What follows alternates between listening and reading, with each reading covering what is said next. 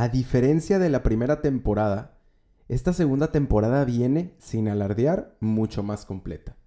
En la introducción de la primera temporada comenté que no venía a imponerte a ningún dios, a pesar de yo basar todo el contenido de los temas que analicé a partir de la palabra de Dios. Si te parece ilógico, a mí también.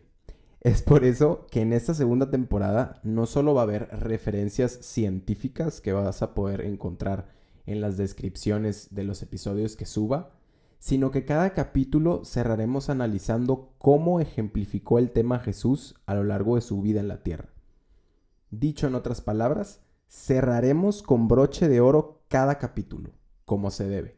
Porque ¿cómo voy a hablar del amor sin analizar los actos del ejemplo más grande de amor a lo largo de nuestra historia humana en la Tierra? Es como si analizáramos la música occidental sin revisar las composiciones de Mozart. Dicho esto, quiero comentar que estoy genuinamente emocionado de poder seguir con este proyecto y que por más que pido a mi Espíritu Santo que me dé sabiduría para poder hablar de un tema tan hermoso e importante, te comento de igual manera que esta es una zona en la cual analizo temas que conciernen al amor desde mi perspectiva del amor. Con esto quiero decir que mis opiniones no son absolutas, salvo los hechos que están basados y concuerden con la palabra de Dios.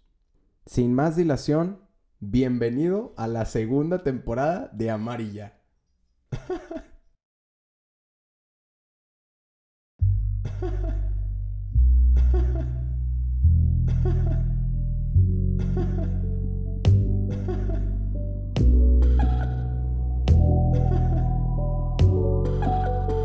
Hola,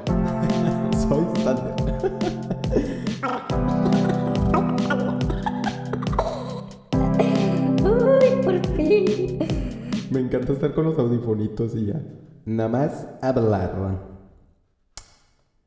Bueno, bueno, bueno, bueno, bueno, bueno, bueno. Esto no estaba planeado. Cabe recalcarlo.